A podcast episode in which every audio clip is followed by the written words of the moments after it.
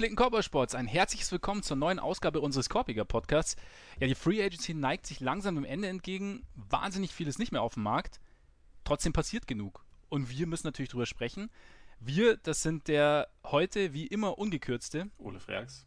Seines Zeichens leitender Redakteur von NBA Deutschland und ich, Max Marbeiter, meines Zeichens ehemaliger Redakteur von NBA Deutschland. Ja, auf dem Markt, keine Ahnung, wenn wir mal so anfangen wollen, Clint Capella hat noch nicht unterschrieben, Marcus Smart hat noch nicht unterschrieben. Es sieht so aus, als wäre nicht mehr viel Interessantes da. Trotzdem hat sich einiges getan und mir tut es ja fast ein bisschen leid, nachdem wir die letzten zwei Male schon drüber gesprochen haben. Aber wahrscheinlich werden die unfassbaren Chicago Bulls nochmal Thema sein, nachdem sie Jabari Parker verpflichtet haben. Wir hatten ja letzte Woche schon kurz drüber gesprochen. Ja, klar. Letzte Woche gesagt, dass es ein schlechter Fit ist, also mussten sie sehr kurz danach dann doch sagen, Jabari, machen wir, super, super Typ, her mit, her mit dir. Her mit dir, genau. Ich, äh, ich, ich habe meine Meinung nicht geändert. Ich habe mir aber, ich habe meinen Frieden gefunden, so ein bisschen mit dem Deal. Und äh, werde es später mal ganz kurz darlegen, weshalb es für mich in Ordnung ist mittlerweile. Viel wichtiger ist aber, dass die Kawhi-Saga sehr, sehr, sehr kurz davor ist, ein Ende zu finden. Also laut Vosch, laut Shams Charania und David Haynes Chris Haynes. sieht so aus. Äh, Chris Haynes, Mann. Name ist nicht mein Ding. Naja, auf jeden Fall. auf jeden Fall ist äh, Kawhi kurz davor, nach Toronto getradet zu werden. Wer hätte es gedacht? Ich hätte es nicht gedacht. Und vor allem wissen wir überhaupt, ob es wirklich das Ende dieser Saga ist oder nur das nächste Kapitel, weil ähm, schon während das überhaupt so auf die Zielgerade einbiegt, also auf der sind wir jetzt aktuell laut allen Berichten. Es kann gut sein, dass jetzt während wir aufnehmen die Finalisierung kommt, dann schreien wir natürlich dazwischen, aber aktuell Laut. scheint es schon auf der Zielgerade zu sein. Und ähm, was aber schon währenddessen halt vermeldet wurde, ist, dass Kawhi no intention hat, für die Raptors zu spielen. Äh, was das Ganze natürlich schon wieder sogar. ein kleines bisschen interessanter macht. Also, ich weiß ja nicht, was in Kawhi wirklich vorgeht, weiß man ja nicht. Aber so diese ganze Berichte diesen, so diesen Sommer, es irgendwie dreht alles um, was man jemals gedacht hat. Also, das ist ja, er wirkt ja wirklich wie die größte Diva der kompletten Liga mittlerweile für mich. Also, um mal ein bisschen, ein bisschen zu übertreiben irgendwie. Ich habe vorhin meiner äh, Freundin ein kleines bisschen erklärt, warum das ein großes Thema ist, irgendwie ein wichtiges Thema, warum ich da so eine äh, ne Zeit lang am Handy hing. Und sie, sie meinte auch nur, ohne jetzt wirklich groß informiert zu sein, das muss eine ziemliche Drama Queen sein. Und ich glaube, das, das trifft es irgendwie in dem Fall ganz gut. Also hätte ich vorher jetzt auch nicht erwartet, aber dieser Sommer geht sehr in die Richtung. Und bevor wir über alles andere äh, dazu reden, das, was ich daran irgendwie richtig lustig finde, ist, dass die Spurs sich halt nicht haben sagen lassen, okay, der will jetzt dahin. Also in, in seinem Fall will zu den Lakers oder zu den Clippers, will halt hauptsächlich nach Los Angeles, sondern haben halt einfach gesagt, nö, äh, das ist uns aber völlig egal, wir gucken jetzt, welchen Deal wir machen können. Und ob man, also wie gut das Paket letztendlich dann ist, was sie aus Toronto kriegen, müssen wir noch abwarten. Aber dass er jetzt halt dann letztendlich wohin geschickt wird, wo er eigentlich nicht hin will, also zu einem Team, was eigentlich nicht auf seiner Liste stand. Mitleid habe ich da jetzt nicht. Ich finde es eigentlich eher einen ziemlich geilen Move von den Raptors. Ich kann mir auch, äh, ich meine von den Spurs, ich kann mir auch ganz gut vorstellen, dass das vielleicht zumindest ein kleines bisschen mit reingegangen ist, so von wegen, nachdem sie sich, glaube ich, jetzt ein, äh, ein Jahr lang ziemlich verarscht von ihm, äh, von ihm gefühlt haben, haben sie jetzt halt gesagt, okay, dann kriegst du das jetzt zurück, dann geh mal nach Kanada. Was nicht heißen soll, dass Kanada nicht geil wäre. Vor allem Toronto ist äh, überragend. Ich mag die Stadt total gerne, aber es war offensichtlich nicht der Ort, wo er hin will. Da kann ich nur meinen Hut ziehen vor den Spurs. Also aus der Hinsicht finde ich den, den Deal für sie schon mal super. Egal, was jetzt noch, was noch äh, alles da mit involviert ist. Da bin ich ganz bei dir. Also ich finde auch so diese, also ma- mal das, das Persönliche außen vor, aber einfach als, als Team zu sagen, okay, die Lakers zum Beispiel versuchen uns die Pistole auf die Brust zu setzen, beziehungsweise uns zu lowballen, irgendwie geben ein Angebot ab, was, weil sie denken, hey, er will eh zu uns und es passt dann schon irgendwann, dass es niemals dem Wert entspricht, den Kawhi hat. Die Spurs nehmen es nicht an und schauen, dass sie das Beste für sich rausholen. Finde ich auf jeden Fall gut. Aber diese ganze Saga ist der Hammer. Also diese, diese Nachricht auch, dass er die Trainingshalle der Spurs nicht mehr betreten will, sich beim Team USA aber dann für einen Trade empfehlen möchte, Ja, dessen Coach Greg Popovich ist. es ist alles relativ. Äh, Es- es, gibt kein wahnsinnig gutes Bild von ihm ab, ne? Muss man schon sagen. Ey, aber das, ich, ich pack's irgendwie nicht. Ich meine, das ist das, das konterkariert alles, was man so die letzten, weiß ich nicht, sechs Jahre irgendwie so von ihm gesehen und gehört hat. Ja, also das ist ja das Ding. Wir, wir haben, ich frage mich ja immer, ob wir letztendlich einfach nur was angenommen haben. So im Endeffekt wusste man es ja nicht, weil man halt nichts Ja. gehört hat. So vielleicht hat er aber eine komplett andere Persönlichkeit. Vielleicht haben wir einfach nur dadurch, dass er halt auch in San Antonio gelandet ist und auch ein stiller Typ ist, dass er halt einfach genau wie Tim Dun Duncan ist. Aber Tim Duncan war halt Also jeder, der jemals mit dem zusammengespielt hat, sagt ja, dass der, sobald die Kamera aus ist, einer der lustigsten Menschen überhaupt ist, so einer der besten Teammates, den man sich vorstellen kann, so total auch jemand, der versucht, neue zu integrieren, mit jedem redet, irgendwie jeden irgendwie auch privat kennenlernen will, um einfach so ein bisschen ein Verständnis für jede Person zu haben. Und das wiederum ist ja absolut gar nicht das, was jetzt irgendwie man von Kawhi bisher so erfahren hat. Das, was man über ihn so zumindest zu wissen glaubt, ist, dass er ungern redet, dass er auch intern sehr, sehr still ist. Also mit Bellinelli beispielsweise habe ich mal, ja, ich glaube, letztes Jahr ein Interview geführt, wo er halt so ein bisschen darüber, der hatte ja vorher auch schon mal bei den Spurs gespielt und Kawhi halt kennengelernt. Und der meinte halt auch so, Kawhi ist freundlich, aber also ist höflich, aber ist jetzt nicht so, dass man sich mit dem wirklich unterhalten will. Vielleicht haben wir da einfach falsche Annahmen gemacht, einfach nur, weil das auch jemand in dem Szenario ist. Auch jemand, der also sportlich extrem gut ist, jemand, der sich ansonsten relativ still gibt, aber der halt vielleicht nochmal komplett andere Intentionen dahinter hat, die, die man nicht so kennt, weil er sie halt nicht selber irgendwie verbalisiert. Und auch bis vor dem letzten Jahr auch nicht über irgendwie seine Agentur oder seinen Berater, der gleichzeitig sein Onkel ist und kein echter Berater ist, Onkel Dennis, wie er, glaube ich, in Fachkreisen mittlerweile genannt wird. also letztendlich ist die Kommunikation ja eher über den gelaufen und nie in irgendeiner Form positiv. Also alles, was man da hört, von wegen auch, dass während der Saison er und seine Leute als sie da in New York Reha gemacht haben, sich dann vor den Spurs versteckt haben, damit es, damit es da keine Gespräche geben konnte und so. Das ist ja, das ist ja also teilweise wirklich völlig absurd. Und gerade bei einer Franchise, die ja doch so mit den besten Ruf von allen Franchises äh, in der NBA genießt, ja, wirft es nicht unbedingt ein geiles Bild drauf. Aber dann lass uns doch mal ganz kurz drüber reden aus Raptors Perspektive. Es ist jetzt erstmal ein ziemlich heftiges Risiko, oder? Sehe ich genauso. Also momentan sieht es ja so aus. Also ich meine, so, so Kern des Trades, sofern er oder wenn er denn durchgeht, weil es ja relativ wahrscheinlich ist ja Kawhi, sind Kawhi und DeMar DeRozan. Also, dass die Raptors was verändern müssen, was verändern wollen, ist, glaube ich, relativ klar. Also einfach auch aus meiner Sicht, weil das Team glaube ich, gar nicht so wahnsinnig, wahnsinnig spielerisch, aber psychisch einfach an eine Grenze gestoßen ist jetzt in den letzten Playoffs.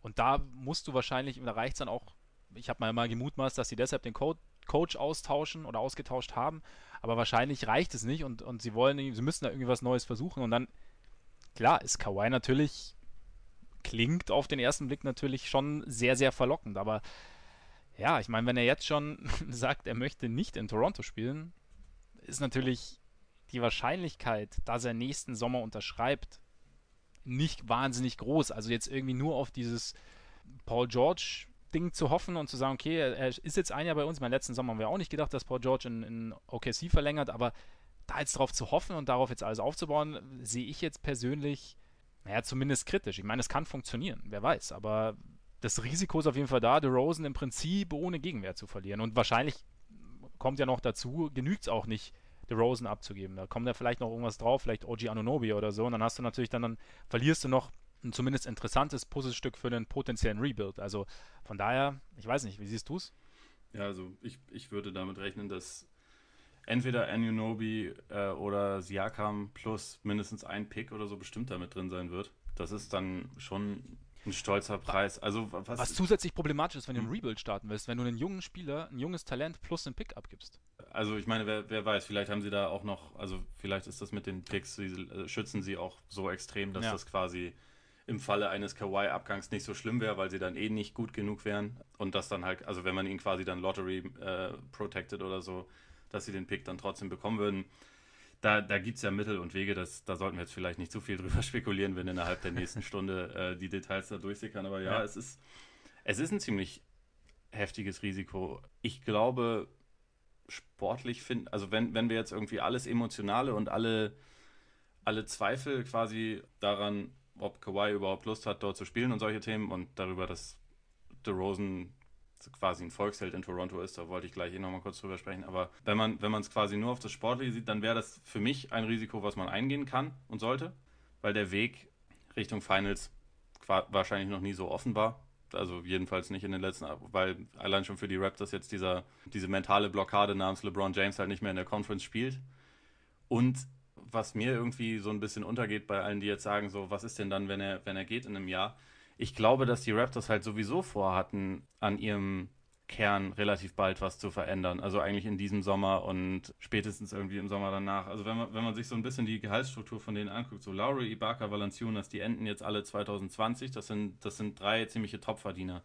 Wenn Kawhi jetzt halt nur eine Saison bleibt und nächstes Jahr dann wieder geht, dann hast du da drei fette Expiring Contracts, die spielerisch alle irgendwie noch was bringen können und mit denen du vielleicht dann so ein bisschen auf Pickjagd gehen kannst oder so. Also ich glaube sowieso, dass diese Lowry DeRozan-Ära, die wäre früher oder später sowieso geendet. Und das ist jetzt mal wieder eine ziemlich, ja, man könnte sagen, herzlose Art, irgendwie so eine Ära dann frühzeitig zu beenden. Vor allem für jemanden, der halt gerade, wenn man das so gegenüberstellt mit DeRozan, der so einer der also ein absolut loyaler Star ja in, in äh, Toronto gewesen ist, wenn man das so damit gegenüberstellt, dann kann ich das sehr verstehen, dass viele, viele Raptors-Fans da sehr auf die Barrikaden gehen. Aber andererseits, nächstes Jahr ist dann vielleicht wirklich die Saison, in der die Raptors mal einmal richtig, richtig, richtig relevant sein können. Nicht nur in der Regular Season, sondern auch darüber hinaus. Vielleicht auch nicht, aber vielleicht ist es ein Risiko, das man in der Hinsicht eingehen kann, muss. Es ist ein bisschen schwer zu sagen. Es, es ist, glaube ich, auch so ein bisschen die Grundsatzfrage. Bist du, bist du zufrieden damit, jede Saison um die 50 Siege zu holen, aber nie wirklich die Aussicht zu haben, darüber hinauszukommen? Oder riskierst du es halt, dass du eine oder zwei Jahre vielleicht eine echte Titelchance oder zumindest eine echte Chance auf die Finals hast, wenn es danach dann auch wieder ein bisschen den Bach runtergehen kann. Also das ist, das ist ja ganz oft bei solchen Star Trades dann äh, letztendlich eine Frage der Philosophie. Aber also kannst du einigermaßen verstehen, was ich damit meine, oder war das jetzt nur Gebrabbel? Nee, nee, ich verstehe es auf jeden Fall. Also ich kann auch dieses, dieses Risiko, ich meine, du musst, teilweise musst du Risiko gehen, um, um den nächsten Schritt zu gehen. Ich denke, bei der Geschichte geht es dann einfach um zwei Dinge, also oder mitunter um zwei Fragen. Zum einen, wie weit kann, also wenn du sagst, okay, die, der, der, der Osten ist so weit offen wie, wie seit langem nicht mehr, LeBron ist weg, aber wie weit bringt Leonard die Raptors im Vergleich zu, zu Rosen? Ist, glaube ich, Frage Nummer eins. Und Frage Nummer zwei mit, mit Blick auf die Zukunft und mit Blick darauf, dass dieses Duo Lowry, Rosen demnächst irgendwann aufgebrochen werden sollte. Ja, denke ich auch. Aber du verlierst natürlich mit DeRozan potenziell vielleicht dein wertvollstes Trade Asset für nichts, sollte Kawhi nächsten Sommer gehen. Klar hast du in die eine Saison äh, Kawhi gehabt. Klar bist du vielleicht in Finals halbwegs nahe gekommen, wobei ich ehrlich gesagt nicht davon ausgehe, dass die Raptors mit Kawhi, auch mit Kawhi zum Beispiel die Celtics in einer sieben-Spiele-Serie schlagen, sollten alle fit sein. Ich bin auch noch nicht ähm, an dem Punkt. Ich genau. würde nur sagen, dass es sie interessanter macht. Aber also da Klar, stimme ich dir vollkommen zu. Ich bin genau, auch nicht an dem Punkt, wo ich das denken würde. Genau, es macht sie interessanter, das definitiv. Also klar, man muss auch mal sehen, ich meine, ein Jahr Pause ist ein Jahr Pause. Da bist du auch nicht sofort wieder da. Zumal, wenn du zu einem neuen Team kommst. Das heißt, da hast du schon, also da, da könnte oder wird es wahrscheinlich auch, oder kann ich mir vorstellen, dass es Startschwierigkeiten gibt.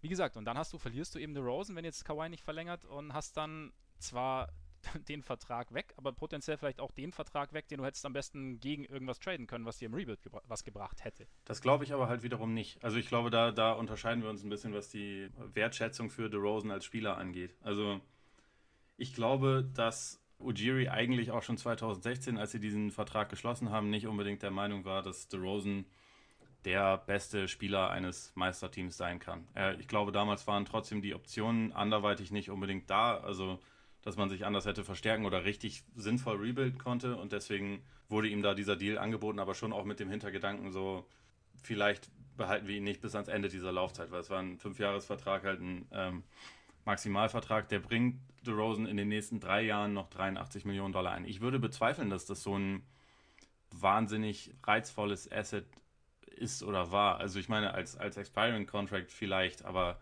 ich glaube, der Spieler DeRozan, so gut er als Scorer auch sein mag, hat halt seine Limitierung. Gerade so in der, in ähm, der Richtung, die die, die die NBA über die letzten Jahre eingeschlagen hat. Und auch wenn ich finde, dass er von Jahr zu Jahr besser wird, glaube ich nicht, dass er jemals einer dieser Elite-Superstars, wie es halt ein Kawhi an, äh, in Normalform ist, so einer wird halt DeRozan nicht werden.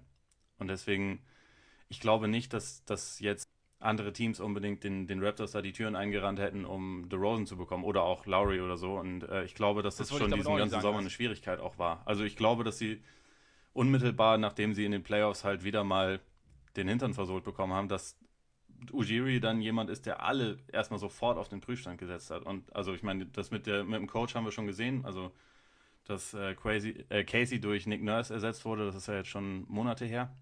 Crazy und, Casey. Ja. Und ich glaube, dass äh, in der Folge bei allen Spielern überlegt wurde. Und also diese, diese Möglichkeit eines Kawhi-Trades ist dann für die Raptors, glaube ich, so, wenn man diese Sicht hat, okay, wir wollten es sowieso ähm, relativ bald einreißen, ist es halt eine ziemlich große Chance für ein Jahr. Ja, auf jeden Fall, verstehe mich nicht falsch. Also ich, ich sehe jetzt den DeRozan-Vertrag auch nicht zwingend als das Riesenasset an, aber wenn ich mir den Rest der Raptors anschaue, und ich verstehe auch vollkommen, dass man nach dieser Saison, nach dem Verlauf dieser Saison, alles irgendwie auf zumindest auf den Prüfstein stellt und teilweise auch auf links dreht. Vollkommen in Ordnung. Ich denke mir nur, wenn ich mir den, die Verträge anschaue, die, wie sie noch laufen. Gut, The Rosen ist jetzt der, der, derjenige, der am längsten noch Vertrag hat, also bis, bis 21. Aber ja, ich meine, du hast halt, Lowry verdient 5,5 Millionen mehr. Du hast Ibaka, der nur 4 Millionen weniger verdient. Und aus Der Ibaka-Vertrag macht mich richtig traurig. Also ja. hat mich schon in dem Moment traurig gemacht und er macht mich immer trauriger. Fürchterlicher ja. Vertrag ist auch einer, wollte ich später auch noch dazu kommen, einer der Gründe, weshalb ich die Raptors halt echt sehr, sehr. Ähm, Pau Gasol grüßt also. übrigens auf der anderen Seite dieses Trades mit einem ähnlichen Vertrag. Stimmt. Nee, aber dann sehe ich irgendwie Rosen, ich bin irgendwie zwiegespalten. Es ist total verständlich, wenn ich die Möglichkeit habe, Kawhi Leonard zu holen, die Möglichkeit auszuloten und es dann vielleicht auch zu tun, nur ich komme irgendwie zu keinem finalen Schluss. Einerseits denke ich, okay, wir versuchen es dieses ein Jahr, vielleicht überzeugen wir ihn, aber wenn ich so höre, was, wie und vielleicht wir, sollte ich auch in die Richtung gar nicht spekulieren, ich tue es jetzt aber mal, wenn ich höre, was Kawhi so, was man so zu Kawhi sagt momentan, über Kawhi sagt, kann ich mir schwer, tue ich mich schwer damit zu denken, okay, die Raptors haben vielleicht irgendwie eine Chance, ihn dann trotzdem zu halten über nächsten Sommer hinaus. Und dann, ja, hast, hast du vielleicht irgendwie, dann hast du vielleicht zu viel verloren dafür. Es kann durchaus sein. Also es ist ein, es ist also ohne ganz egal, wie man es dreht, es ist ein riesengroßes Risiko für die, für die Raptors. Ich glaube, das, das, das muss man auf jeden Fall festhalten. Ich glaube nur, dass sie das ein bisschen williger annehmen können, als ich es so bei den äh, ersten Reaktionen, die ich jetzt irgendwie dazu lese oder, oder bei Twitter sehe oder was weiß ich. Ja, ich, ich glaube nicht, dass es für die Raptors so ein, genau ein schwerer Cut ist, wie das jetzt ähm, ja, für DeRozan dann ist. Oder, also, und wie es von außen dann wirkt. Oder auch, also für die Fanbase. Ich glaube, dass das Team intern, also ich glaube, dass Ujiri schon auch jemand ist, der, der hat halt eigentlich nicht diese Mentalität, dass irgendwie, ja, wir, wir haben ein gutes Team und wir, wir haben jetzt weiter ein gutes Team, wir werden damit wahrscheinlich nie Meister, aber äh, Hauptsache wir sind irgendwie gut. Ich glaube, ich glaube, der ist halt einer, der schon gerne auch all in geht. In diesem Fall ist es dann, mhm. ist es dann ein ziemlicher All-In-Move. Und ob der sich letztendlich auszahlt, das können wir jetzt halt noch nicht bewerten. Ich glaube auch nicht, dass die Chancen gut stehen, dass Kawhi irgendwie da bleibt. Wie gesagt, ich, ich würde nicht davon ausgehen, auch wenn ich Toronto als Stadt extrem gerne mag. äh, und auch die Raptors als Franchise ja über die letzten Jahre auch einen immer besseren Ruf eigentlich bekommen haben und dass äh, die Fanbase in, in Toronto cool ist und, und alles Mögliche. Ich glaube auch nicht, dass die Chancen mega groß sind, aber. Andererseits, klar, wir wissen es nicht. Also vielleicht funktioniert es tatsächlich. Es ist ja, also es, es, ist und es ist viel Spekulation und ich mag ja eigentlich schon diese Einstellung, dieses All-In gehen oder Dinge riskieren und sich nicht einfach zurücklehnen und sagen, okay, das passt jetzt schon, wir, weiß ich nicht, spielen um vielleicht sogar die beste Bilanz im Osten und dann Conference Finals ist ja auch was, sondern zu sagen, okay, wir wollen irgendwie, wir sind an dem Punkt und, und sehen jetzt irgendwie nicht, wie wir mit dem, was wir haben, weiterkommen und wollen deshalb, versuchen deswegen was anderes. Ob sich auszahlt, ja, muss man sehen. Aber wie gesagt, ich kann, ist jetzt natürlich in diesem Format ein bisschen blöd, aber ich kann irgendwie, ich, ich finde kein finales Urteil für diese ganze Geschichte. Auch wenn ich, auch wenn, selbst wenn Anunobi noch in den, in den Trade involviert wird, selbst wenn wir schauen, was vielleicht aus San Antonio noch mit rüberkommt, weil 1 zu 1 können sie es ja nicht machen, weil die, die, weil der Rosen ja mehr verdient als Kawhi. Ich, keine Ahnung, ich tue mich da noch, noch sehr, sehr schwer irgendwie. Also ich finde, es gibt, es gibt Argumente dafür und dagegen. Also ich finde das aber übrigens auch okay, nur weil du gerade meinst, das ist für dieses Format nicht gut. An sich hast du natürlich recht, es ist immer gut, sofort eine steinerne Meinung zu haben, aber andererseits ist es halt Schwachsinn, weil wir können es halt noch nicht bewerten. Erstens kennen wir ja. noch nicht die genauen, die genauen Pakete und zweitens, ja, man, man kann halt nicht reinschauen. Man kann, man kann eine Meinung haben, aber auch, äh, dass man quasi schon in der äh, an, an dem Tag, wo irgendein Trade gemacht wird, immer schon eine, eine Note drauf hat oder so oder sagt so, korrekt, ja. äh, dieses Team hat den Trade gewonnen und dieses Team, äh, Team hat den Trade verloren, ist halt eigentlich, eigentlich ist es ziemlicher Käse. Also ich meine, ich, ich verstehe den Drang dafür und also ich habe auch schon Einschätzungen eingegeben, wo ich halt meinte, das ist einseitig und das ist, das ist ein dummer Trade aus, äh, aus Sicht des Teams oder so, natürlich, aber im Normalfall ist es halt einfach nicht ganz so eindeutig. Äh, und von daher finde ich es, also ich, ich finde es durchaus in Ordnung, wenn wir hier nicht, nicht, Wenn wir noch kein nicht, finales nicht, Urteil nicht, fällen. nicht das First Take machen, sondern uns halt kurz überlegen, wie unsere Meinung wirklich dazu Ja. ist. Ähm, Nee, sehe ich ähnlich. Sehe ich ähnlich. Lass uns, also gleich sollten wir mal kurz über die Spurs reden, aber wollen wir noch mal ganz kurz DeRozan so einordnen? Ich, ich, ich kann es schon sehr gut verstehen, dass, dass äh, Raptors-Fans da sauer sind und dass sie da jetzt auch so ein bisschen auf die Barrikaden gehen, weil es schon mal wieder ein relativ eiskalter Move ist. So, der Typ ist jetzt halt seit seine komplette Karriere da, neun Jahre, 2016, als ja durchaus auch bei ihm irgendwie spekuliert wurde, er wäre jetzt der, der erste Star, der wieder zu den Lakers geht, hat er, glaube ich, irgendwie nach ein paar Minuten innerhalb der Free Agency sich schon Stimmt, geeinigt mit, dem, mit dem Team halt auf einen neuen Vertrag. ist halt irgendwie so die Definition von loyal eigentlich fast.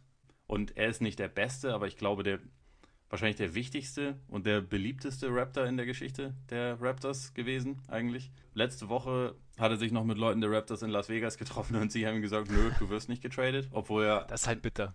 laut, laut Woj irgendwie seit mehr als zwei Wochen da jetzt schon Gespräche bestanden haben. Also vielleicht nicht unbedingt die ganze Zeit mit The Rosen, aber irgendwelche, also dass zumindest der Name mal aufgepoppt ist, ist wahrscheinlich auch nicht ganz neu. Aber ja, vor ein paar Tagen wurde es ihm noch gesagt, nö, du wirst nicht getradet und jetzt sieht es halt dann wieder ganz anders aus. Das ist, das ist halt schon irgendwie mal wieder ein ziemlich klares äh, Zeichen, wie, wie hart dieses Geschäft halt teilweise ist. Ne? Und er ist ja auch alles andere als amused. Also er hat es ja auf Instagram ja geäußert irgendwie, be, be told one thing and outcome another, can't trust him und so weiter. Mhm. Ain't no loyalty in this game. Und ich muss sagen, das ist halt einfach ein Aspekt des Ganzen. Also jetzt lassen wir mal den, den Inhalt des Trades komplett beiseite. Also das ist total, also für mich ist es total okay, sich da das zu überlegen und auch, ja, mein Gott, es ist natürlich, es ist einfach ein hartes, ein hartes Geschäft zu sagen. Also und du musst ja auch irgendwie schauen, wie Oh, bringe ich meine. Franchise nach vorne. Breaking, breaking. Ist es Ähm, soweit?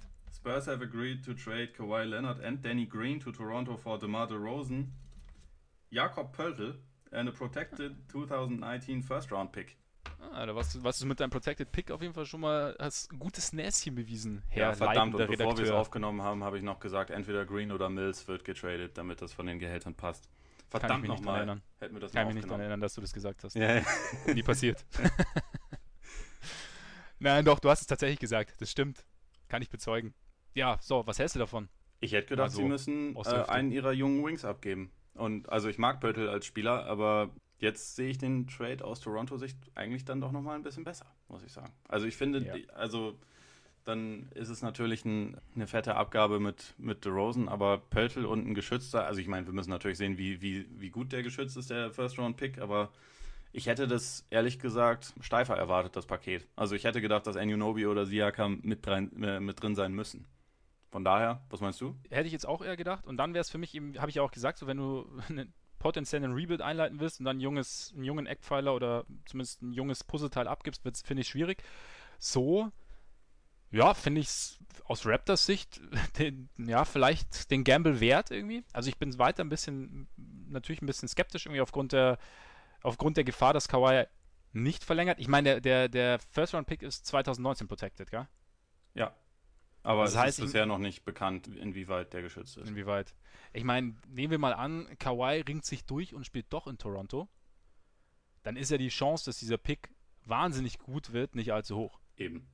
Also es ist jetzt der Verlust, also ein potenziell 2020er Pick wäre jetzt vielleicht der Verlust etwas, hätte vielleicht stärker gewogen. Ja, genau. Also von daher ist es ja, ist es okay. Also ich, ich finde den Gegenwert, finde ich für die, für die Raptors, finde ich in Ordnung. Da kann man, kann man den, den Versuch mal starten und dann halt sehen, was, was dabei rumkommt. Es ist abgefahren.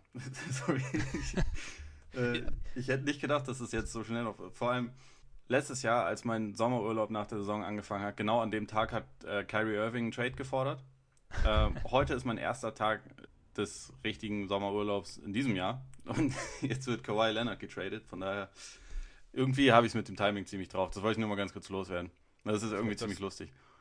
Vielleicht sollst du keine Sommerurlaube mehr planen. So, Wahrscheinlich nicht. Wollen wir mal, also ich will noch mal ganz kurz diese DeRozan-Sache, also auch jetzt, nachdem es durch ist, was mich halt, was mich an der ganzen Sache stört, ist einfach diese, diese Unehrlichkeit, die so um sich greift. Warum sagt man dem Kollegen nicht, wenn man sich vor einer Woche trifft, wir wissen es noch nicht, kann passieren. Warum kann man, warum, warum kann man das nicht machen? Also wo, wo ist das Problem? Glaub, rennt er jetzt raus? Keine Ahnung, klar, je, je weniger Leute Bescheid wissen, desto besser bei so einer Geschichte. je weniger Leute da irgendwie den Trade beeinflussen können am Ende noch, aber irgendwie, ich weiß nicht. Ja, das wird häufig das Kalkül dahinter sein. Das stimmt schon. Also irgendwie versuchen, den Informationsfluss zu kontrollieren. Aber ja, also du hast schon recht, da soll man lieber gar nichts sagen. Das ist, es ist schon albern. Also ich kann, das, das erinnert ja auch irgendwie immer nur mal wieder daran, dass man die Spieler vielleicht nicht immer nur singulär dafür verteufeln sollte, dass sie ja. irgendwie nicht loyal sind oder sich einem ja. anderen Team anschließen wollen oder was weiß ich, weil es gibt diese Loyalität nun mal von Teamseite auch nicht. Wenn irgendein Team irgendwo einen Vorteil darin sieht, irgendjemanden abzugeben und sei, sei er noch so verdient, dann macht es das Team. Und ja. es ist auch, es ist auch in Ordnung. Also es, das, die, jemanden abzugeben, wo man denkt, der, der Move ist jetzt besser oder wir sind besser hinterher, fair enough. Aber genauso ist es als Spieler legitim zu sagen, hey, für mich ist das besser, aber halt, ja, keine Ahnung, ich meine, das Außer ist ja wenn zu den Warriors geht. Ja, es geht auf gar keinen Fall. Nein, aber es ist ja irgendwie in jeder Lebenslage so. Wird ja die, die Ehrlichkeit nicht mehr ganz so groß geschrieben. Kawhi ist jetzt, ist jetzt ein Raptor, mhm. wenn er denn in Toronto spielt. Aber was verändert das? Also wie, wie siehst du das Team jetzt mit Kawhi? Es ist natürlich noch nicht so komplett abzusehen, wie fit und wie stark er sich jetzt zurückmeldet, aber wenn Nehmen man an, ansatzweise davon ausgeht, dass er ähnlich gut ist wie 2016, 17, dann sind die Raptors halt meiner Meinung nach schon gleich wieder äh, sehr weit vorne dabei im Osten. Also weil ich ihn schon für einen sehr signifikant besseren Spieler als DeMar DeRozan halte. Auch weil er die Stärken, die DeRozan hat, zum Beispiel so im Midrange-Game ISO zu gehen und so, darin ist, das hat Kawhi besser drauf als er. Und er ist halt in fast allen anderen, also vielleicht im, im Playmaking eher nicht, aber ansonsten in fast allen Kategorien ist er halt ein stärkerer Spieler. Also hat den wesentlich besseren Wurf, ist ein exponentiell besserer Verteidiger, hat auch sich in ähm, großen Spielen und auf der größten Bühne schon mehr bewiesen und beweisen können, als, als Rosen das bisher in seiner Karriere geschafft hat. Und ähm, ich weiß nicht, ich sehe ich seh den Fit zwischen ihm und Lowry spielerisch vielleicht sogar noch ein bisschen mehr als äh, zwischen Lowry und DeRozan. Also ich kann mir vorstellen, dass sich das ziemlich gut ergänzt. Und dann, ich meine, man muss mal, mal schauen, wie sich das, äh, wie sich das Team ansonsten aufstellen wird. Ich kann mir, ja, ich meine, der, der Ibaka-Vertrag, ich, ich bin gerade dabei, mir die, mit, mir die Payroll nochmal anzugucken. Es wäre es wär schon stark, wenn sie den auch noch irgendwie loswerden würden, aber also wenn man sich jetzt mal vorstellt, dass beispielsweise sie viele kleine Lineups spielen, wo dann Lowry und Van Vliet die Guards sind und dann hast du Anunobi, Kawhi und Siakam. Ich fände das halt. Wright hast du noch. Ja, und äh, Wright hast du noch Norman Powell, hast du noch CJ Miles, läuft ja auch noch rum. Das sind schon also da ist eine gute Tiefe gegeben und da sind auch ja sehr vielseitige Spieler gegeben. Also so wenn wir die, die ersten fünf, die ich da jetzt genannt habe, wenn, wenn man die in eine Starting Five zusammenpackt, das, das ist potenziell schon ein richtig geiles Team. Also es ist dann äh, es ist eine große Portion Athletik gegeben. Es geht sehr defensiv stark. Vorne ist, glaube ich, auch genug Shooting vorhanden, dass es halt funktionieren kann wie genau dann irgendwie so ein Matchup zwischen denen und einem Team wie Boston oder, oder Philly dann jetzt aussehen würde, das, das muss man mal abwarten. Aber also ich sehe das Potenzial schon sehr groß und ich meine, Leonard ist dann, wenn er halt seine Form von 16, 17 erreicht, ist er zusammen mit Janis halt auch direkt der beste Spieler in der Conference und das macht dann schon relativ viel aus, zumal er wirklich nicht gerade ein schlechtes Team um sich herum hat. Also ich finde, man könnte zum Beispiel argumentieren, auch, also ich habe jetzt nicht den, die komplette Gegenüberstellung hier gerade parat, aber man könnte argumentieren, dass dieses Team zum Beispiel talentierter ist als das, was er 2017 mit den Spurs in die Conference Finals geführt hat, wo er dann sich im ersten Spiel gegen die Warriors verletzt hat, wo sie mit 20 Punkten geführt haben. Könnte man argumentieren. Also ich glaube, man, weil, man weil er jetzt halt ein ja. Jahr quasi raus war und weil er sich in letzter Zeit eben wie so eine nervige Drama Queen verhalten hat, wird das teilweise, glaube ich, auch so ein bisschen vergessen. Aber das ist schon einfach ein verdammt guter Spieler, wenn er, wenn er dahin wieder kommt und dann, ja, dann dann sehe ich bei den Raptors schon ziemlich viel Potenzial, weil sie halt auch wirklich eine gewisse Tiefe haben, weil sie auch für verschiedene Matchups, also wenn es jetzt gegen größere Teams geht, dann haben sie ja mit Valanciunas und Ibaka auch immer noch große, kräftige Jungs, die man spielen kann. Also es ist, es ist eine große Vielseitigkeit gegeben. Und ich meine, letzte Saison in der Regular Season haben wir darüber geredet, dass das ein durchaus ziemlich komplettes, vielseitiges Team war, wo halt nur so ein bisschen dieses allergrößte Talent in der Spitze fehlt. Und dieses größte Talent ist halt er. Deswegen, ja, interessant. Interessant. Also, ich, so eine Top-3-Platzierung im Osten ist dann schon wieder, glaube ich, wesentlich realistischer, als ich vorher gedacht hätte. Aber nur, wenn die Bulls ihr Potenzial nicht abrufen. geh, geh, weg mit deinen Bulls. ähm, Wir reden jetzt ja, nee, also ich, wenn, wenn wirklich alles, wenn wirklich alles optimal läuft, sprich, wenn, wenn Kawhi wirklich wieder so diese, diese Form erreicht und dann auch fit bleibt und auch Lust hat, dann sehe ich da auch sehr, sehr viel Potenzial in dem Team. Also auch gerade so, wenn man. Noch ein hm? Detail zur, ähm, zum, zum Pick nur ganz kurz. Also der mhm. ist nächstes Jahr 1 bis 20 geschützt und mhm. wenn er nächstes Jahr nicht da reinkommt, dann werden danach zwei Zweitrunden-Picks daraus. Also er wird dann okay. nicht irgendwie weitergerollt, sondern werden zwei Zweitrunden-Picks daraus. Okay. Kann man machen aus so, Sicht solider der Deal, ja, würde ja. ich auch sagen. Nee, worauf ich mich freue, ist so diese die Variabilität. Also zu sagen, also gerade so kleine, kleine Lineups sind jetzt echt interessant. Also vielleicht, weiß ich nicht, vielleicht auch mal Siakam und, und, und Leonard auf 4-5 oder sowas. Absolut. Je nach, je nach Situation. Und dazu Anonobi, Wright, Lowry, defensiv brutal eklig. Mhm.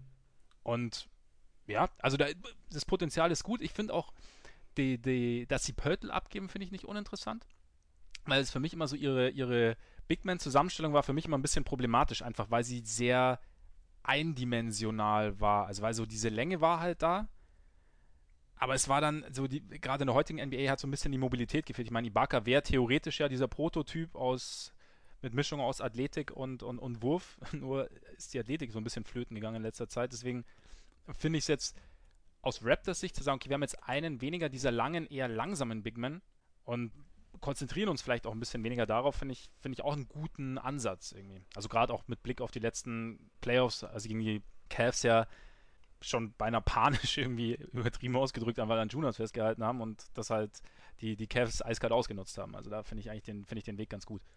Ja, ich fand, ich fand Pöltl ist halt mit dem, was er bisher gezeigt hat, ist er so als, als Energizer von der Bank ja extrem wertvoll gewesen, hat auch letzte Saison ja wirklich eine, eine gute Rolle gespielt, aber also, es stimmt Die Playoffs wird halt schwieriger. Ja, genau. Und es ist, auch, es ist auch okay, sich da ein bisschen anders zu orientieren. Ich meine, so von den drei Haupt-Big Men, die sie da jetzt hatten, mit Valanciunas, Pöltl und Ibaka, macht es natürlich auch Sinn, dass er dann derjenige, der getradet ist, weil er halt nicht so einen schwachsinnigen Vertrag hat. Also ich meine, gut, Valanciunas Vertrag ist vielleicht auch nicht schwachsinnig, aber zu teuer für einen Center in der heutigen Zeit ist der schon auch, zumal er ja nächstes Jahr dann auch noch eine Spieleroption über genau. 17 Millionen hat, die er höchstwahrscheinlich ziehen wird. Das kriegt man jetzt aktuell einfach nicht los da, ja, das ist, das ist ein interessantes Team jetzt wieder. Also, es ist, also vor allem auch Danny Green passt ja auch wunderbar rein in diese. Ähm, Absolut, ganz vergessen, ne? Switchability-Geschichte. Es wäre schön, wenn er jetzt nach ein paar Jahren endlich mal seinen Wurf wiederfindet, aber dann ist er im Prinzip ja, wäre ja immer noch eine gute Option. Auf jeden Fall plus Erfahrung. Ich meine, das ist ja für die, gerade für die Raptors auch sehr, sehr interessant. Also so diese Siegererfahrung sozusagen, die ihn ja tatsächlich so ein bisschen abgeht. Also da, ja, Screen sicherlich auch interessant, aber auch irgendwie traurig. So diese, noch einer von den alten Spurs ist weg. Ja, wie lange sollen wir jetzt eigentlich noch darauf warten, dass, dass Manu Ginobili irgendwie einen Fax reinschickt? Estoy finito? oder, oder, wie, wie oder einfach nur Adios. Ich, so als Äquivalent zu Jordans I'm back.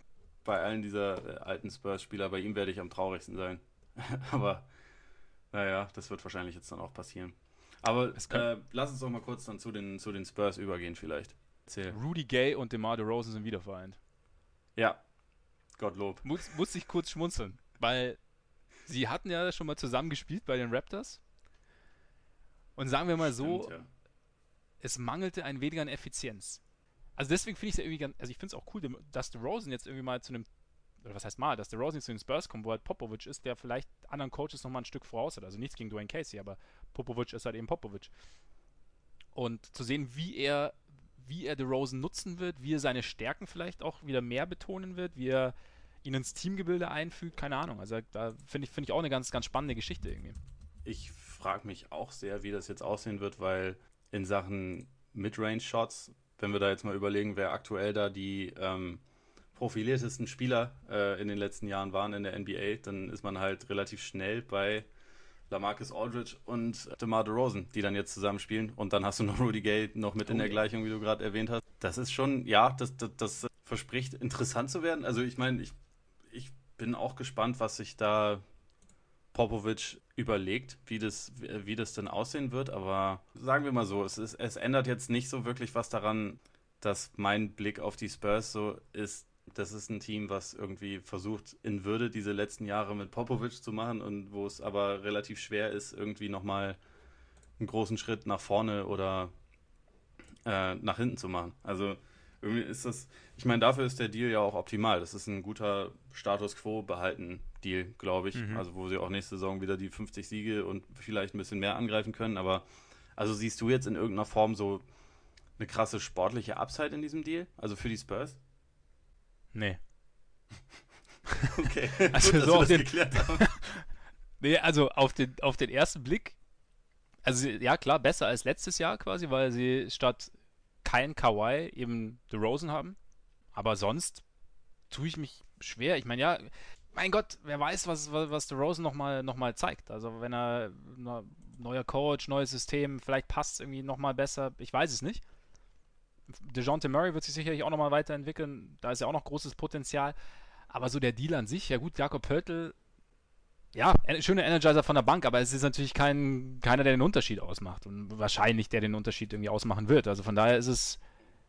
Sie haben einen, einen sehr guten Spieler bekommen für einen Spieler, der nicht mehr für sie spielen wollte. Und das ist vielleicht dann schon auch ein gutes Paket. Was dann am Endeffekt draus wird, also was dann. Sie sind jetzt für mich nicht im, im, im Westen, wenn ich mir den Westen anschaue, tue ich mich schwer, sie unter die Top 5 zu nehmen. Top 4. Wie siehst du es?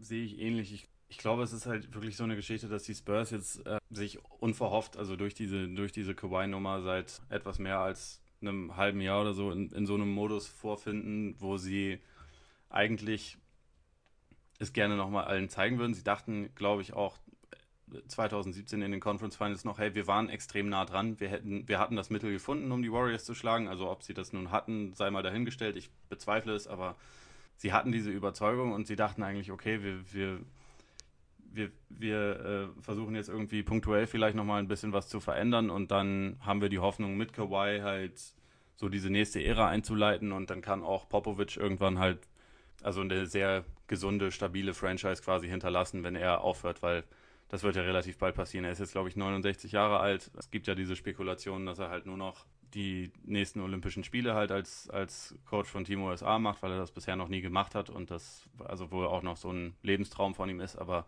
man kann dann wohl davon, oder also ich würde zumindest davon ausgehen, dass er wahrscheinlich danach aufhört. Und ich glaube, ja, sie, sie kämpfen jetzt damit, dass dieser Masterplan, den sie eigentlich hatten, der auch schon seit einigen Jahren eigentlich so, sozusagen in der Schublade war, dass sie den halt komplett umschmeißen mussten. Und äh, also alles, was sie jetzt auch in der Offseason bisher gemacht haben, deutet und auch letztes Jahr deutet für mich irgendwie alles darauf hin. Also dass sie halt dann mit eigentlich eher, ja, sagen wir mal, mittelmäßigen Spielern ähm, oder im Fall von Pau Gasol wirklich absolut überalterten und überbezahlten Spielern nochmal verlängern oder jetzt halt dann nochmal Bertans zwei Jahre geben, Bellinelli holen, der ja ein solider Spieler ist, aber der jetzt auch kein keiner ist, der irgendwie in den nächsten Jahren noch einen Schritt nach vorne macht, sondern eher nach hinten. Ich glaube 32 oder 31 ist er jetzt. Das sind halt alles so Moves, die, die halt irgendwie garantieren, okay, die nächsten zwei, vielleicht drei Jahre muss man nicht, muss man nicht irgendwie ein Rebuild starten. Äh, danach dann wahrscheinlich schon, aber so in der Zeit ist man auf jeden Fall noch konkurrenzfähig. Und man hat, also auch wenn der Westen extrem stark besetzt ist, hat man sicherlich noch die Aussicht, dass man um die Playoffs mitspielt. Ob man jetzt jedes Mal in den Playoffs sein wird, weiß ich nicht, aber so das Potenzial dafür ist auf jeden Fall da. Aber man, man, man hat halt einfach nicht mehr diesen, diesen einen Schritt, um nochmal ganz oben angreifen zu können. Da, dafür ist einfach momentan, glaube ich, dann der Weg einfach versperrt. Also es hätte nur gehen können, wenn Kawhi gesagt hätte, Leute, übrigens, ich bleib doch. Und selbst, und auch dann hätte man drumherum noch alles Mögliche eigentlich machen müssen, um aus den Spurs wieder ein richtiges Titelteam zu machen, meiner Meinung nach. Dieser Weg war jetzt da, äh, war jetzt nicht da und ganz nach unten wollten sie offensichtlich nicht. So, das wollten sie, glaube ich, Popovic zum Ende seiner Karriere dann auch nicht antun. Und jetzt ist man halt irgendwie in diesem No Man's Land. Und ich meine, dafür ist DeRozan wahrscheinlich so ziemlich das Maximum, was sie rausholen könnten, weil das jemand ist, der sofort weiterhelfen kann, der extrem professionell ist, ein sehr, sehr guter Scorer ist und der ja, der seinen Teil da schon liefern wird. Man verweilt halt ungefähr so auf einer Ebene und es ist schwer sich vorzustellen, dass diese, dass diese Ebene irgendwie nochmal verlassen wird. Weil bei aller Fantasie fehlt mir irgendwie wirklich die Vorstellungskraft, wie sie daraus jetzt ein Team formen sollen, was ernsthaft irgendwie nochmal richtig oben mitspielen kann. Dafür, dafür sind einfach zu viele mittelmäßige Spieler im Kader und auch mit Aldridge und DeRozan, die zweifellos ihre Qualitäten haben, äh, sind halt beide auch jetzt nicht diese, diese ganz oberste Stufe von Talent, über die ich eben schon gesprochen habe, sondern sie sind halt solide und in den richtigen Jahren sind sie, äh, oder was heißt sie, also sind sehr gute Spieler, in den richtigen Jahren sind sie All-NBA-Kandidaten. Sie sind jetzt keine irgendwie First-Teamer oder so. Und also es kann sicherlich irgendwie eine, ein interessanter Mix werden, aber nicht der allerinteressanteste. Denkst du, dass, denkst du, dass der Deal der Raptors deshalb auch interessanter war für die, für die Spurs, als beispielsweise ein Angebot der Sixers oder ein Angebot der Lakers. Also einfach, weil sie, wie du sagst, die diesen Status quo halten wollten und mit Talenten das nicht so einfach möglich gewesen wäre? Also man muss dazu sagen, dass die Spieler, die waren offensichtlich gar nicht äh, irgendwie ja. auf dem Tisch. Also Ball vielleicht, aber Ingram nicht, Falls definitiv auch nicht. Und nach allem, was so zu lesen war, waren gerade die Sixers und die Celtics haben halt Angebote gemacht, wo es eigentlich nur um Picks ging. Und beide Teams haben ja ziemlich wertvolle Picks äh, für die nächsten Jahre, also auch jede Menge. Daran hatten die Spurs aber offensichtlich halt auch genau aus dem Grund kein Interesse. Also weil es schon was sein wollte, was sie jetzt in der nächsten Saison auch immer noch konkurrenzfähig hält. Und da, ja gut, da, da hätten sie wahrscheinlich auch jetzt keinen besseren Spieler als Rosen äh, ehrlicherweise bekommen können. Sind also erstmal alle zufrieden. Quasi. außer Raptors, außer, außer die beiden außer Spieler. die involvierten Spieler. Ja. Schauen wir mal, was passiert. Ich habe schon gesagt, man kann es jetzt irgendwie noch schwer einschätzen, wie es dann ist. Und da muss man mal den, den, den, Saisonverlauf abwarten. Aber im Endeffekt war es ja sowieso so der zweitinteressanteste Deal so der letzten Tage. oh mein Gott. Ja, sorry, wenn, wenn, die Bulls schon mal wieder Thema sind, dann muss ich das auch so ein bisschen, weißt du? Das muss ich so ein bisschen pushen. Ich meine, es war die ganze Saison mhm. nicht so wirklich Thema und jetzt sind sie zurück. Jabari Parker, der Hometown Hero, High School Hero aus Chicago, kommt zurück Endlich heißt United Center wieder from Chicago. Aber glücklich scheint irgendwie so außerhalb der Bulls-Organisation niemand zusammen. Du bist auch nicht so richtig glücklich. Ja, also ich, ich habe ja über meine Zweifel schon gesprochen. Ich, also ich halte ihn weder offensiv noch defensiv eigentlich für einen Small Forward. Also auf beiden Seiten des Courts habe ich damit mit der Vorstellung ziemlich große Probleme. Ich glaube, dass er spielerisch zwar, also wenn es jetzt nur um ihn ginge, ist er offensiv auf jeden Fall ja ein sehr talentierter Typ, der gerade im 1 gegen 1 auch Matchup-Probleme für jedes andere Team bringt. Deswegen ist es auch okay, wenn er dann von mir aus ein Oversized Small Forward dann in dem Fall ist, auch wenn ich gerne hätte, dass er ein bisschen besser wirft oder so. Aber ähm, die Bulls haben mit dem Mix, den sie da ansonsten an Spielern haben, es ist ja nicht so, dass sie da ansonsten irgendwie total fähige Playmaker hätten, so die die ganze Zeit dafür sorgen können, dass äh, jeder jederzeit gefüttert ist. Und da sind dann Leute wie Levine, der bisher noch gar kein Spielverständnis in irgendeiner Form gezeigt hat und der aber seine Würfe haben will. Da ist dann, der gewisse Stärken hat, aber Playmaking bisher nicht unbedingt die größte davon ist, der also eigentlich auch die ganze Zeit den Ball in der Hand haben will. Da ist Markanen, der der definitiv auch äh, so quasi Offball als, als Spot-Up-Shooter funktioniert, der aber eigentlich im Idealfall der Fixpunkt der Offensive, Offensive wäre, und dann hast du noch einen Parker da drin, der sich in Milwaukee schon darüber beschwert hat, wenn er zu wenig Würfe hatte und der auch gerne mal komplett auscheckt, wenn er nicht, wenn er nicht den Ball in der Hand hat. Also der jetzt bisher auch nicht unbedingt gezeigt hat, dass er abseits des Balles immer in Bewegung ist oder so genau versteht, wie er sich zu bewegen hat, um trotzdem eine positive Rolle zu spielen. Deswegen, wenn man irgendwie sagt, oh, das offensive Potenzial ist jetzt so riesig, dann kann ich dazu nur sagen, individuell ist es bei vielen Spielern definitiv gegeben. Aber wie das in der Kombination dann wirklich aussieht und ob das, ob daraus eine, also ob aus den verschiedenen Talenten, die da sind, wirklich eine flüssige, gute Offense zu formen ist, das, das ist erstmal, das steht erstmal auf einem anderen Blatt. Also das würde ich jetzt nicht einfach mal so, ich würde jetzt nicht eintragen, ähm, die Bulls nächste Saison machen garantiert irgendwie ein Offensivrating von 120 pro 100 Ballbesitze. Das, da würde ich jetzt mal nicht, nicht von ausgehen, auch wenn da definitiv Talent da ist. Defensiv ist es dann halt nochmal ein bisschen also noch viel schlimmer. Was äh, schon nicht schwierig, äh, nicht gar nicht so einfach ist, weil ich es offensiv, wie gesagt, auch ein bisschen kritisch sehe. Aber jetzt dann ähm, ja in der Defense auf drei Schlüsselpositionen Parker, Levine und Markanen ist boah, so interessant. Ähm, Spannend, ja.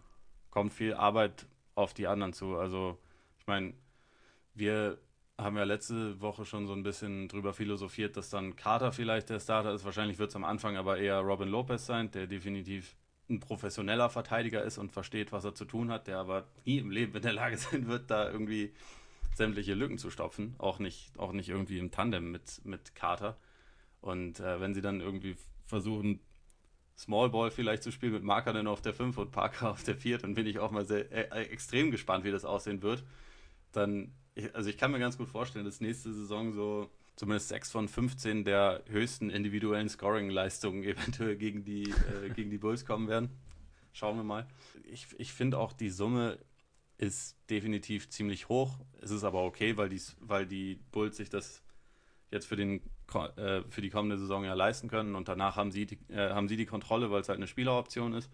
Ich meine, weil es eine, eine Teamoption ist und äh, von daher finde ich jetzt den Deal vom Volumen her nicht unbedingt schlimm, nur in, in Kombination mit dem Levine-Deal, der auch schon mehr Geld verdient, als er eigentlich sportlich wert ist, ist es, ja, ist ein bisschen kritisch zu sehen. Ich, ich habe auch das Gefühl, dass gerade dieser Faktor, dass halt Parker aus Chicago ist und irgendwie da in der Community sehr vernetzt ist und also hat er auch Highschool da gespielt, deswegen wollten den auch extrem viele Bulls-Fans, glaube ich, einfach gerne haben, weil sie den als Typen mögen und als Typen, ich, also ich finde ihn auch sympathisch, von mir aus. ähm, sportlich sehe ich es ein bisschen anders. Aber du meintest ja, du hast deinen Frieden gemacht, also erzähl mal. Also zuerst mal, du hast, äh, glaube ich, alle Bedenken, die es so gibt, hast du jetzt gerade gut zusammengefasst und teile die auch tatsächlich. Also es ist jetzt nicht so, dass ich dir jetzt erzählen will, dass die Bulls äh, trotz Parker sensationell verteidigen werden und dass die Teile an sich perfekt zusammenpassen. Also gerade diese Playmaker-Geschichte bereitet mir auch so ein bisschen Sorgen. Einfach wer, wer sorgt dafür, dass alle den Ball irgendwann mal bekommen.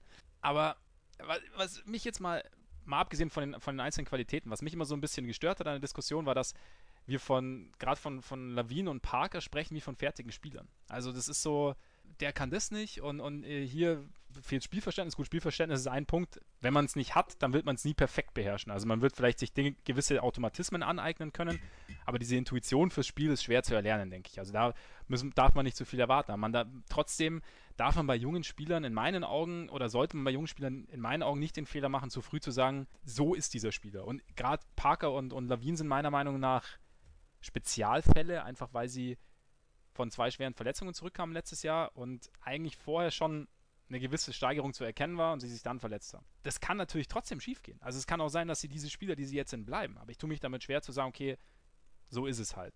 Genauso ist es, Parker kam aus einer Situation, die für ihn gar nicht so einfach war. Er wurde irgendwie als Franchise-Player gedraftet, verletzt sich schwer. Auf einmal ist Janis der Franchise-Player, vollkommen zu Recht. Er muss sich irgendwie einfügen, fügt sich dann irgendwie ein, verletzt sich wieder schwer. Also und, und da ist vielleicht gerade so auch dieses Auschecken, was du beschreibst, vielleicht ist das dann so ein bisschen, also vielleicht war das auch der Situation geschuldet, weiß ich nicht. Wie gesagt, das sind also einfach nur so Dinge, die, die ich mir so mal abgesehen von den Qualitäten gedacht habe. Defensiv, ja, wird es schwierig, also ganz klar. Also da, wir wissen, junge Spieler verteidigen nie gut. Ich glaube auch bei Parker, ganz klar weiß man, dass einfach gewisse Qualitäten fehlen, also die laterale Geschwindigkeit, vielleicht auch die Instinkte.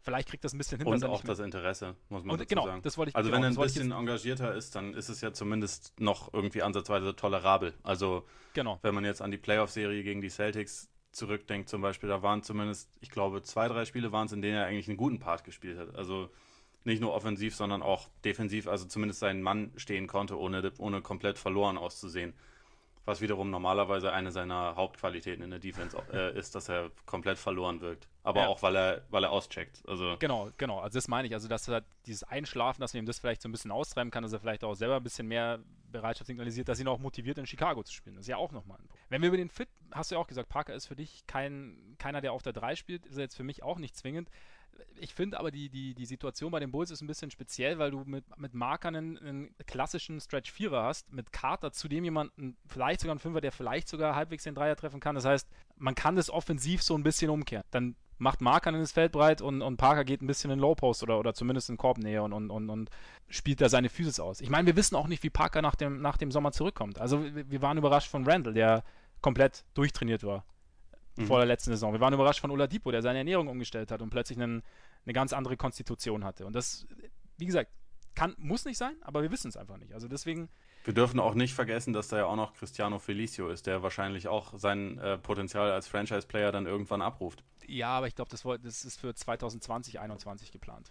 Vielleicht sieht der nächste Saison auch nicht mehr, hat er nicht mehr die Figur des Michelin-Männchens, sondern äh, sieht vielleicht ein kleines bisschen anders aus. Es kommt auch an, was, was er im Urlaub in Brasilien über den Sommer so konsumiert hat. An da dürfen wir das übrigens, darf ich das nochmal kurz betonen, dass Cristiano Felicio letztes Jahr bei den Bulls einen Vierjahresvertrag über 32 Millionen Dollar bekommen hat. Wie findest du, darfst, du das als du darfst, du darfst so? betonen, Du darfst betonen, was du möchtest. Ob mir das dann gefällt oder nicht, ist was anderes. ja, boah, ist schon hart. Nein, aber also ich glaube, dass da durchaus, also wenn man es jetzt statisch sieht, ich meine, wir reden aber auch immer davon, ja, Posi keine Position mehr. Aber wenn man es jetzt statisch sieht, klar, ist es schwierig, aber ich denke, dass es da offensiv durchaus Varianten geben kann. Auch im Pick and Roll mit Markanen und, und Parker. Ich sage nicht, dass es funktioniert. Ich sage nur, dass man nicht, nicht nur einseitig sagen kann, es kann nicht funktionieren. Also es ist einfach nur so, weil, da ja, da weil, ist da, was dran. weil, da, weil da andere Dinge mit reinspielen. Und ich hätte nie gedacht, dass ich das irgendwann machen werde. Ich möchte mal eine Lanze für äh, Gar Pax brechen. Jetzt beruhig dich aber bitte wieder. Ich bin jetzt, jetzt, geht erst los. Es geht erst los. Okay. Nein, okay. Quatsch. Wir sind bei den beiden, sind wir halt immer so ganz schnell irgendwie dabei. Es ist fast schon reflexartig, dass bei jedem Deal gesagt wird, oft auch zu Recht, was für ein Quatsch. Zum Beispiel Lawin war ja auch die Entrüstung groß. Ich bin auch nicht begeistert von der ganzen Geschichte, aber im Endeffekt sind sie einfach nur ein Opfer der Kings geworden. Ein Opfer der Kings. Ja. Hör, hörst du, wie sich das anhört? Es hört sich traurig an und es ist auch traurig. Also natürlich, sie hätten dieses, sie hätten dieses Offersheet niemals matchen müssen. Ja, wie gesagt, ich bleibe aber trotzdem dabei. Für sie ist es wahrscheinlich schwieriger, den Spieler einfach abzugeben, ohne ihn wirklich gesehen zu haben. Und ich finde den Tra- Vertrag nicht gut, aber ich finde ihn auch nicht so dramatisch, wie es gemacht wird. Aber wenn wir ich mir jetzt anschaue, wie sie, die die Bulls sind im Rebuild und Jerry Reinsdorf findet es offensichtlich, also der Besitzer findet es offensichtlich nicht so wahnsinnig cool, im Rebuild zu sein und Spiele zu verlieren. Das heißt, so dieser klassische Rebuild, wie du jetzt, oder was heißt klassisch, oder dieser Philly Rebuild, wie du ihn machst. Du sammelst Assets und verlierst meinetwegen über Jahre, der ist in Chicago einfach nicht möglich. Das kann man jetzt gut finden oder nicht, aber es ist halt einfach so. Das heißt, du musst irgendwas machen. Und wenn wir dann wieder zum Draft gehen, heißt immer ja Best Player Available. Ist erstmal egal, ob die Einzelteile zusammenpassen. Und ich finde so ein bisschen, zumindest ein bisschen Parallelen kann man dazu ziehen. Ich meine, man muss überlegen, was, was ist für die Bulls möglich und ähm, was ist auf dem Markt. Und jetzt haben sie sich halt, Parker war jetzt auf dem Markt, Parker ist Nummer 2 Pick gewesen. Parker galt als riesiges Offensivtalent. Gut, das war vor zwei Kreuzbandrissen, das muss man auch sehen, das ist auch natürlich ein Faktor. Aber sie haben jetzt die Möglichkeit, ihn sich ein Jahr mal anzuschauen. Ohne Risiko. Mit wenig Risiko. Klar kannst du sagen, es ist, ähm, steht der Entwicklung von Markanen entgegen, aber du, du zahlst ihm jetzt ein Jahr 20 Millionen, aber offensichtlich, wenn Reinsdorf sagt, ich zahle lieber die 20 Millionen, als dass ich Spiele verliere, dann soll er es machen. Dann ist das nicht mein, dann habe ich damit jetzt kein großes Problem. Und sie haben sich, sie haben sich keinerlei Flexibilität beraubt für die nächsten Jahre mit diesem Deal. Ich habe gelesen, selbst wenn sie mit Parker verlängern, wären sie Stand jetzt 15 Millionen unter dem Salary Cap nächstes Jahr und könnten, wenn sie die Qualifying Offer für Bobby Portis und Cameron Payne, die nächstes Jahr Restricted Free Agents werden können, zurückziehen, genügend Cap freimachen, um zum Beispiel Clay Thompson zu verpflichten. Also um, um die 32 Millionen Cap Space zu haben. Was natürlich ein persönlicher Traum wäre, wäre auch kein Playmaker, aber wäre wunderschön. Und wenn sie ihn, wenn sie Parker nicht, nicht verlängern und dann Cristiano Felicio waven, beziehungsweise stretchen, hätten sie so, hätten sie sogar die Möglichkeit auf, auf einen Durant. Also, Okay, ich, ich merke schon, du hast, du hast den Kool-Aid getrunken. Das ist ja. nein, nein, nein, nein. Nein, aber verstehst du, es ist einfach, wir sehen jetzt, wir sehen jetzt den Deal, also ich habe auch schon, ich habe halt so wahnsinnig viel Negatives gesehen, wir tun jetzt so, als hätten die Bulls sich ihre Zukunft komplett verbaut mit diesem Deal, aber haben sie einfach nicht. Nee, Also nee, es gibt das so sie Möglichkeiten. Also es ist irgendwie, klar, ist es jetzt, wirkt es ein bisschen holprig und wenn man so an die Three Alphas zurückdenkt, also mit, mit Rondo, Butler und, und Wade, war irgendwie ähnlich, nur halt 50 Jahre älter. Ähm, aber wie gesagt, ich sehe da irgendwie ein gewisses, also ich finde ich find die Zusammenstellung irgendwie interessant, ich sehe ein gewisses Talent und ich, ich sehe auch, ich finde mal so dieses keine Strategie, mh, ja, es ist nicht die Strategie, wir horten Picks und gucken dann mal. Und wir, wir sammeln Assets und schauen, was draus wird. Das ist jetzt halt die Strategie, okay, wir sammeln jetzt mal welches Talent auch immer und sehen, was draus wird. Und sehen, was wir behalten wollen, sehen, was wir nicht behalten wollen. Ich meine, ja. Und wenn dann nächsten Sommer, wenn sie sagen, Parker, das, das funktioniert nicht, ich meine, ich habe sogar irgendwo gelesen, ja, und was machen die Bulls, wenn Parker gut spielt? Dann müssen sie ihn ja verlängern. Ja, total beschissen. Ja, das habe ich auch gesehen. Also, das, das fand ich auch ziemlich lustig. Äh, keine Aussage Ahnung. so. Was machst du, wenn der Nummer 1 Pick einschlägt? Ja, dann musst du mir irgendwann einen Max-Vertrag geben. Und, dann, und was machst du dann? Ja, Dann bist du aufgeschmissen. Also, ja, da, da, das Argument fand ich auch ziemlich albern. Ich bin nicht euphorisch und das ganze Ding kann auch komplett in die Hose gehen. Es kann auch, es kann auch sein, dass sie dass Markanen auf einmal, äh, wenn er den Ball an der Mittellinie kriegt, direkt abdrückt und äh, dass Levine nur noch äh, Danks von der Dreiwurflinie versucht und sich dabei wieder am Knie verletzt. Aber wir wissen es nicht und ich, ich sehe ein gewisses Potenzial und oder ich sehe ich sehe ich sehe dem Ganzen mit Interesse entgegen. Sagen wir es mal so. Ja. Und von daher, und die Bulls sind in der Situation, sie müssen nicht gewinnen, sie sollten ein bisschen mehr gewinnen als letztes Jahr, also warum nicht versuchen? Also nachdem du es eben schon angesprochen hast mit äh, Reinsdorf, der will offensichtlich ja ganz gerne nächstes Jahr eigentlich wahrscheinlich die Playoffs angreifen. Für wie realistisch hältst du das denn mit dem Team als jemand, der äh, zwar ein, ein Grundsatzoptimist ist, aber auch mit ein bisschen äh, Realismus versucht, an die Sache ranzugehen? Also was meinst du? Boah, also ich habe dir ja gerade schon gesagt, es ist alles sehr, sehr in der Schwebe und es, es, es kann in beide Richtungen gehen. Also, ich meine, wir, wir müssen sehen, wir sind, wir sind im Osten und im Osten gibt es jetzt drei Teams, die definitiv gewinnen wollen und auch gewinnen sollten. Und dahinter wird es schon interessant. Also, ich sehe es jetzt nicht zwingend, aber ich sehe es jetzt auch nicht als, als komplett ausgesetzt. Also, natürlich immer vorausgesetzt, das funktioniert halbwegs. Wenn der wahrscheinlichere Fall eintritt, dass die einzelnen Rädchen nicht ineinander greifen, dann wird es nichts. Aber du musst halt sehen, keine Ahnung, du hast die, die Raptors hast du auf jeden Fall, die Celtics, die Sixers. Pacers sind auf jeden Fall vorne, Wizards sind vorne, Bucks sind vorne. Dann hast du noch Miami vielleicht, Charlotte ist auch nicht zwingend. Also, und dann wird es schon. Ja, wir können, wir können uns wieder mal, äh, wir können wieder mal feststellen, dass der Osten nicht unbedingt nur mit Hochkarätern besetzt ist. wir müssen mal sehen, was Dwight Howard mit den Wizards anstellt. Das, das ist, da, da sollten wir äh, relativ bald mal drüber reden. Das ist, äh, abgesehen von den Lakers, mein Lieblingszirkus für die kommende Saison. Auf jeden Fall, auf jeden Fall, das ähm, müssen wir machen. Äh, nur noch ganz kurz, äh, ich habe ja. übrigens einen Fehler gemacht. Vorher ist Durant, also Capspace für Durant könnten sie freimachen, auch mit Parker. Dafür müssen sie äh, Felicio waven. Ohne Parker haben sie bis zu 53 Millionen. Um Aber warum soll denn Durant kommen, wenn Felicio nicht mehr da ist? Macht keinen Sinn, hast du recht, hast du recht. Ja. ja. ähm, nur noch mal ganz kurz, weil ich jetzt gesehen habe, dass, oder beziehungsweise im, im Low-Post mit, mit Nick Friedel, äh, der auch ein Bulls-Insider ist, wurde ja. so ein bisschen darüber philosophiert, dass wenn es nicht klappt mit den Playoffs, das dann wahrscheinlich äh, Abfahrt für Fred Heuberg ist. Meinst du, er überlebt die Saison bei den Bulls? Das kann ich, kann ich jetzt, martialisch, kann ich zum aber jetzigen Zeitpunkt nicht einstellen. Sorry, es, klang etwas martialisch, deswegen dachte so, ich, äh, vielleicht kann man das umformulieren. Übersteht er die Saison bei den Übersteht Bulls? er die Saison als Coach, als Coach der Bulls? Kann ich zum jetzigen Zeitpunkt, wie gesagt, nicht einschätzen. Also es kommt einfach ein bisschen darauf an, was er jetzt aus dem macht, was, was ihm serviert wurde. Also es ist, wie gesagt, definitiv keine einfache Aufgabe. Aber er muss halt, glaube ich, langsam auch mal liefern. Also ich fand, ich bin immer noch nicht, ich weiß immer noch nicht, was ich von ihm als Coach halten soll. Also ja, das wollte ich gerade sagen. So, er geht jetzt in sein viertes Jahr und wir wissen ja immer noch nicht, also man hat natürlich irgendwie so eine gewisse Meinung und gewisse Ingame-Sachen, die man so gesehen hat, waren nicht toll, aber ich könnte jetzt nicht, also ich, ich fände es unfair zu sagen, das ist definitiv ein schlechter Coach, weil er einfach genau. auch so ein komisches und immer wieder wechselndes Spielermaterial da zur Verfügung hatte, dass ich echt nicht, also ich tue mich da ganz schwer zu sagen, so wenn es diese Saison nicht klappt, dann ist Fred Heuberg definitiv ein Desaster als Coach. Finde ich schwer zu sagen finde ich, also er ist da echt in eine undankbare Situation gekommen. Also ich meine, es ging ja damals los, das, sein erstes Jahr, weil da waren ja alle noch da, also Rose, Butler, ähm, Gasol und, und Noah. Mhm. Das hat ja nicht funktioniert. Wobei da das Team auch, glaube ich, schon, also das würde ich ihm jetzt nicht da komplett irgendwie ankreiden. Vielleicht hätte man es ein bisschen besser machen können, aber es ist, das, das Team ist, glaube ich, intern schon auch ohne Zutun des Coaches auseinandergefallen. Ja gut, und danach waren dann halt, wie gesagt, diese Three Alphas, das hat nicht funktioniert. Und dann Wer hätte das jemals gedacht?